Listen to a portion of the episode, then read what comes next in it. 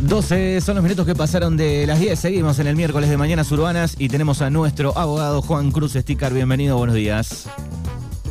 Hola Manu, buen día, ¿cómo te va? ¿Cómo va ese miércoles bahiense? Está lindo, hoy está caluroso, 28, 29 grados ya. Bien, tempranito, mucha temperatura. Acá no sé, bueno, tenemos 25, hace un ratito 26 ya también, así que vamos por, por ese lado, buena temperatura. Eh, esperando también el, partido amistoso de la selección, 12 y media. Mirá, no estaba al tanto que jugaba la selección a las 12 y media. Mirá. 12 y media, partido súper super amistoso más que nunca. Eh, como para ir calentando motores. Hablábamos con Fernando hace un rato si era necesario o no necesario, porque. Eh, pero bueno, ya avisaron este, de que no lo van a tocar a Messi, de que va a estar, está todo consensuado, así que va a ser, va a ser tranquilo el partido. Bueno, y, Esperemos. ¿cómo estás viviendo la, previa de Qatar? ¿Ya con este manija o, estás tranquilo? Nah, estoy tranquilo. Sí, tengo muchas ganas de que arranque el mundial, me gusta mucho el fútbol pero tranquilo, esperándolo. Bien, horarios del partido, ¿te toca trabajar en alguno? ¿Lo puedes ver en el laburo o lo puedes ver en casa? Eh, creo que el primero lo voy a ver en casa porque es muy temprano, después el otro ya es sábado y el tercero, alguno me va a tocar en el trabajo y bueno, habrá que hacer algún huequito para mirar el partido. Bien, que no caiga nadie en ese horario, justo, por favor. Por favor, por ahora no tengo audiencias que se superpongan, así que vamos bien. Claro, si no hay que pedirle que la corran, por favor. sí. ¿Qué tenemos para el día de hoy, Juan? Manu, hoy vamos a hablar un poquito de las marcas, qué son las marcas, cuál es la función de una marca, cómo se registra una marca y qué derechos da registrarla. Yo, no sé sabía, pero sí. días atrás Decime igual. No, no, no. Te iba a preguntar, digo, la marca, yo invento mi empresa, le pongo Firulete CRL y la registro, digamos, a es, por ese lado vamos. Por ese lado vamos. Bien, bien. Por ejemplo, días atrás, el actor de, de Hollywood, Kevin Bacon, se enteró durante una entrevista televisiva que en Argentina una hamburguesería ubicada en el barrio de Palermo llevaba su nombre y su mm. imagen y advirtió que hablaría con sus abogados al respecto. Después de su enojo y la gran repercusión que tuvo este tema, el local terminó cambiando su nombre y su logo para evitar problemas legales. En este caso, en este caso la marca no había llegado a ser registrada de manera legal con el nombre del, del actor, por lo que aparentemente los dueños del local eh, habrían usado la, la imagen sin su autorización y por eso tuvieron que tuvieron que cambiarlo una vez que, se enteraron que el, el, dueño propio del nombre se iba a, iniciar alguna acción legal porque estaban usando su nombre para, para comerciar. Claro, ahora eh, digo, ¿quién, ¿quién le avisará? ¿Será la competencia de esta empresa? Digo, ¿cómo le llega el dato? Che, mira, en Argentina, acá en este culito del mundo, hay una, una, una empresa que usa tu, tu nombre para una hamburguesa. Digo, alguien avisa, alguien denuncia, ¿no? Ahí. Sí, yo creo que sí, yo creo que sí, que la competencia denuncia, denuncia este tipo de actos. Porque, a ver, todo emprendedor debe saber que existen herramientas legales que dan respaldo y garantías al nombre elegido para el nuevo negocio. Mm. Sin embargo, no todo es válido en el afán de, encontrar una marca atractiva para generar impacto y ganar clientes. Entonces, por eso traigo este tema que, que es, un, es interesante. ¿Qué es una marca? Es un signo distintivo mediante el cual los productores, los comerciantes o proveedores de productos o servicios diferencian sus productos o servicios en el mercado. La función que tiene es permitir a los consumidores identificar el producto o el servicio de una persona o empresa a fin de distinguirlo de los de la competencia los consumidores que están satisfechos con determinados productos o servicios son más propensos a comprarlo o contratarlo nuevamente. Entonces, al permitir diferenciar una, una empresa de otra y los productos o servicios de lo de la competencia, eh, es, ahí donde las marcas desempeñan un papel primordial en la estrategia de desarrollo y comercialización. ¿Por qué entonces es importante registrar la marca de un nuevo negocio? Bueno, registrar la marca de un nuevo negocio es un aspecto legal esencial que todo emprendedor debería tener en cuenta al desarrollar un nuevo proyecto. De esa manera no solo se estaría protegiendo esos productos o servicios de posible ataque de tercero, sino que adicionalmente se está construyendo un nuevo activo que, es un, que en un futuro puede ser vendido mejor, a un mejor precio, la misma marca. No solamente se protege el producto o la comercialización de un producto, sino también se protege el nombre, la marca, y se crea y se, va fortaleciendo un nombre que después puede ser, puede ser vendido, regalado o heredado. La registración de una marca se puede hacer a través de, de la web del INPI, que es el Instituto Nacional de Propiedad Industrial, y que obviamente para avanzar en los trámites habrá que tener en cuenta lo que establece la ley de marcas, que es la ley 22.362 y su reglamentación. si, bien, si bien es un trámite sencillo, obviamente resulta eh, determinante el análisis previo de un profesional experto en la materia para poder resguardar correctamente los derechos de las marcas.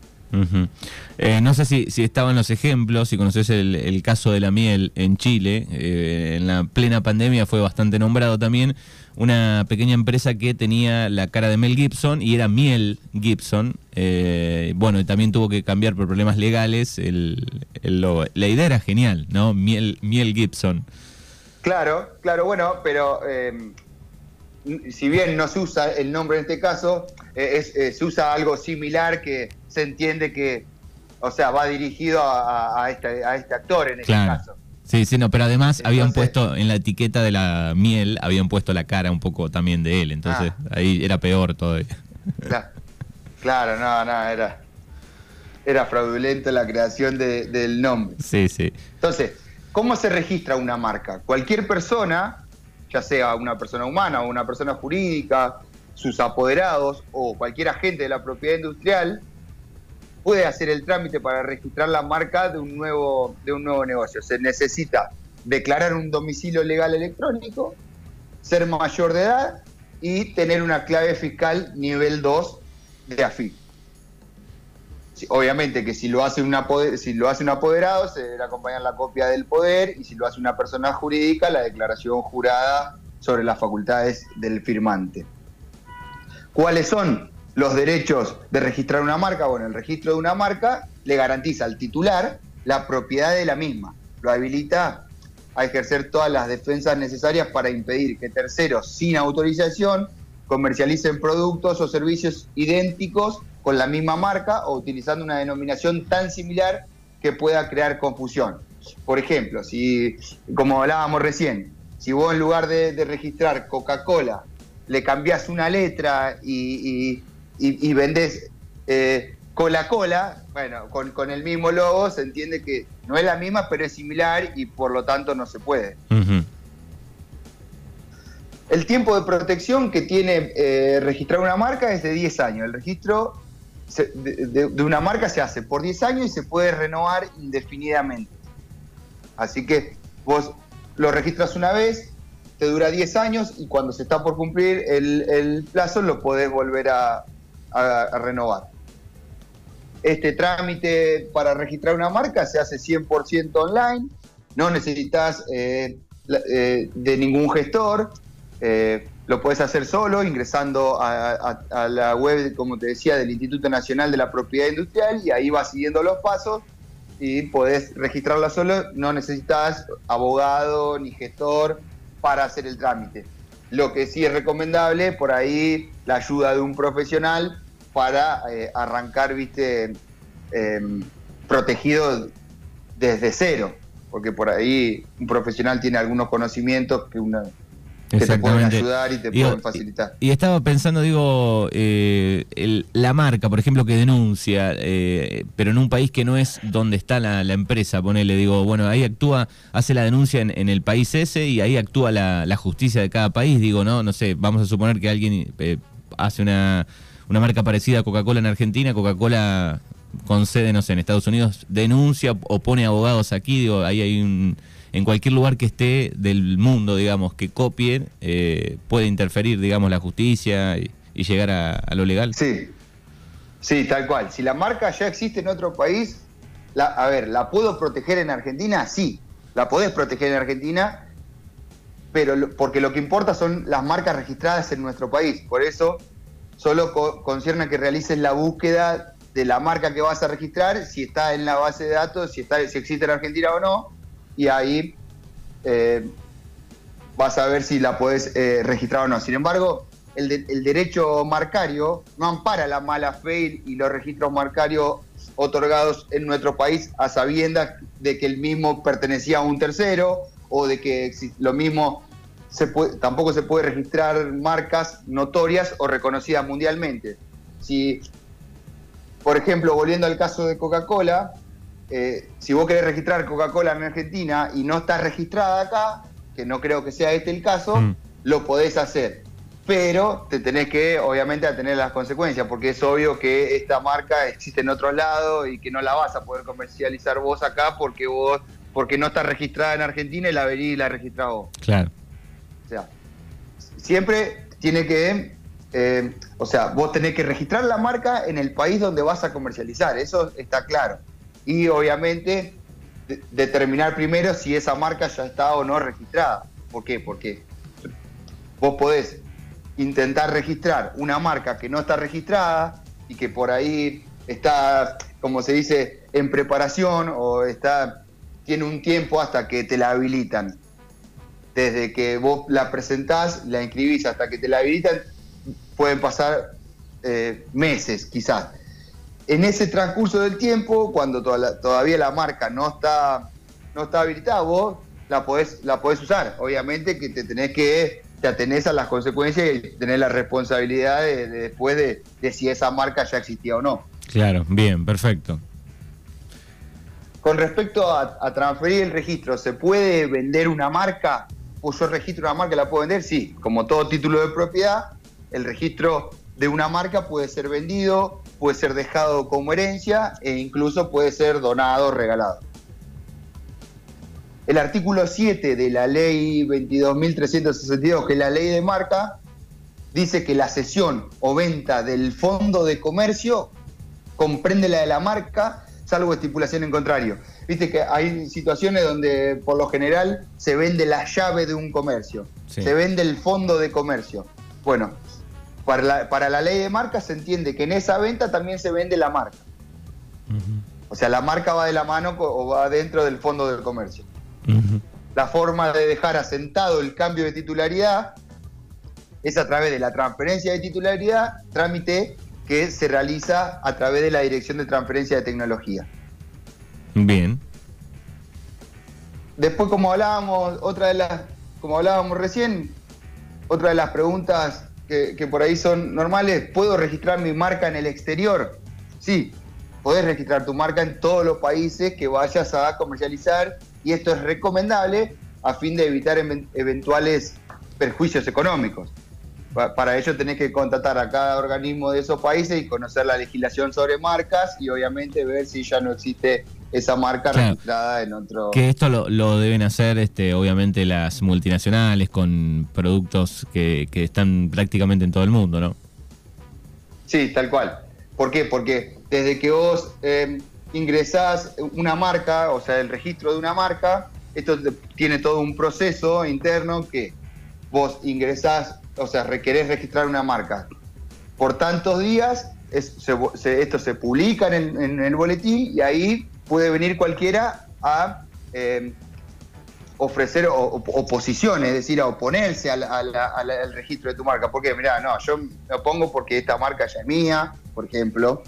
Entonces, después de pasado todos esos días, si no hay oposiciones, si se habilita la marca, ahí es recomendable que recién ahí empecemos a usar la marca y no en el, en el medio, porque por ahí puede, puede traer algunos eh, perjuicios. Por ejemplo, para la ley de marcas, siguiendo un poquito con, esta ley 22.362, el artículo 31 dice que será reprimido con prisión de tres meses a dos años, pudiendo aplicarse además multas que van desde los 4.000 a los 100.000, el que falsifique o imite fraudulentamente una marca registrada, el que use una marca registrada, el que ponga en venta o venda una marca registrada que no le corresponde, etc. Entonces, tiene ciertas acciones que son punibles y que hay que tener mucho cuidado si usamos eh, el nombre o la marca de otro. esto obviamente que tiene que ver respecto del rubro. Se me viene a la cabeza, por ejemplo, en Bahía estaba, en Darreira, había un local que se llamaba Prima. Sí. Sí, Prima, era un local de deporte. Pero yo acá conozco Prima, acá en Bahía Blanca está Prima como, como fotocopiadora, está Prima como bar, entonces, no, la marca tiene que, o sea, la marca que se va a utilizar para comercializar un producto tiene que ser del mismo rubro. O sea, si vos, o sea, puede existir prima como bar y puede existir prima como casa deportiva. Ah, ahí no, vale, puede- claro. no- no, no podemos poner un prima bar en Darreira si la marca de- del bar acá ya está registrada. Claro, también puede suceder, digo, que haya un montón de rubros diferentes con prisma de nombre y, y nadie haya registrado nada también. Tan- Obviamente, por supuesto, por supuesto. Sí, sí. Ahora pasando un poquito mm, a lo que es eh, la, la patente de invención, la ley 11.723, que es la ley de propiedad intelectual. ¿Qué es una patente de invención? Bueno, se considera invención a cualquier solución técnica novedosa aplicada a un problema existente. Se inicia cuando el problema detectado y se propone una resolución específica utilizando elementos conocidos que combinados de una manera especial dan origen a un nuevo objeto desconocido hasta el momento en el ámbito técnico. Lo primero que, que se me viene a, a- a la cabeza, por ejemplo, no sé si conoces eh, la historia de, de cómo se crea el mate santo. No. El mate santo lo, el mate santo lo crean lo crean unos chicos acá en Bahía Blanca que tenían el problema y que, eh, o que un día fueron a preparar el mate, había cinco mates, todos con la yerba adentro.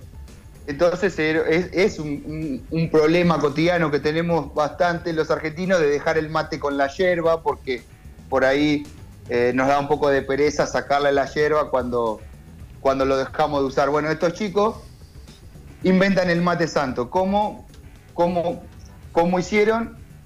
Eh, primero pensaron en, en- en ponerle una arandela a la, a la bombilla y se dieron cuenta que sacando la bombilla salía toda la hierba en forma de, de cilindro.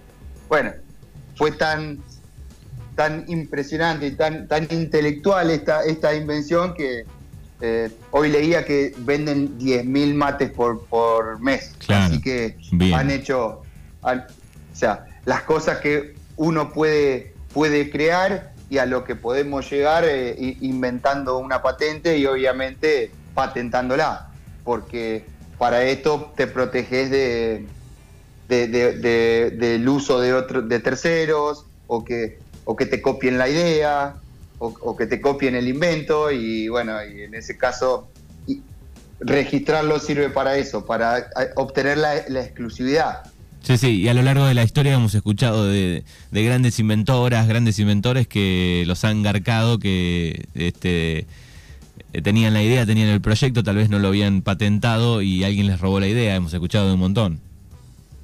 Claro, la idea de, la idea de, de- de- de patentarlo es obtener, eh, ejercer la exclusividad de la creación. Esto habilita a impedir que terceros, sin su autorización, realicen actos de fabricación, eh, oferta, venta o cualquier otro acto que, que tenga que ver con la comercialización de ese invento que le corresponde al que la inventó. Ujú.